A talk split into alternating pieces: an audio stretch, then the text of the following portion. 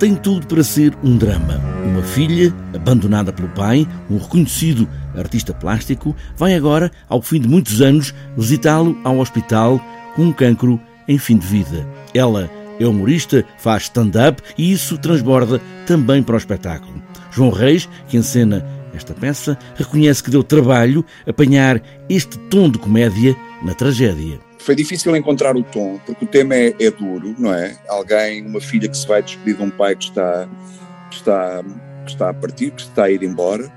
Uh, mas uh, digamos que o discurso das personagens uh, e o registro das personagens, que é sempre quase muito irónico, eles aliás são, são os dois muito parecidos, pai e filha, remete a peça para um registro de comédia comédia negra, eu diria. Portanto, eu diria que isto se poderia situar num registro de comédia dramática.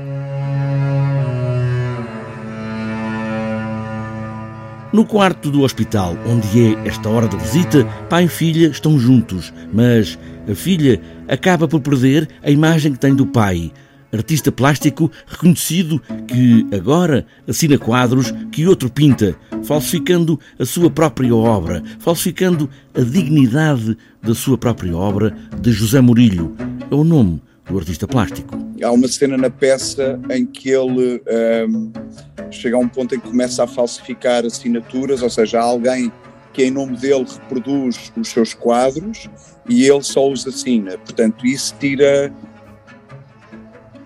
tira a pouca dignidade que, uh, que ele tinha perante os olhos da filha. Ou seja, ao, ao, ao, ao destruir, ao, ao, ao apagar, digamos assim, o último possível encanto que a filha ainda tinha por ele, enquanto artista, ele, ao falsificar os quadros e fazer só as assinaturas, portanto, desilude a filha e torna praticamente impossível um, um, gesto de reconciliação. Não é? Nada ficará por dizer, até as possíveis culpas do pai no suicídio da mãe não é uma comédia para rir, mas por vezes apetece muito e por vezes também há um ligeiro levantar da boca, um sorriso mais contido. Eu acho que tem as duas coisas, obviamente que depende muito dos públicos, eh, porque há públicos que eh, reagem de uma forma mais histriónica e efusiva às, eh, às coisas que vão sendo lançadas pelas personagens,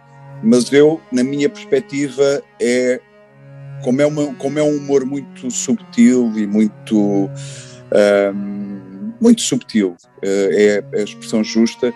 Eu diria que é um que não, que não seria ou que não será nunca um riso alarve, será sempre uma coisa mais, eh, mais contida, mais interior. A família em cima do palco, a arte, a redenção, o humor e até a pescada cozida com um brócolo abandonado no prato do hospital. Estará tudo nesta hora da visita.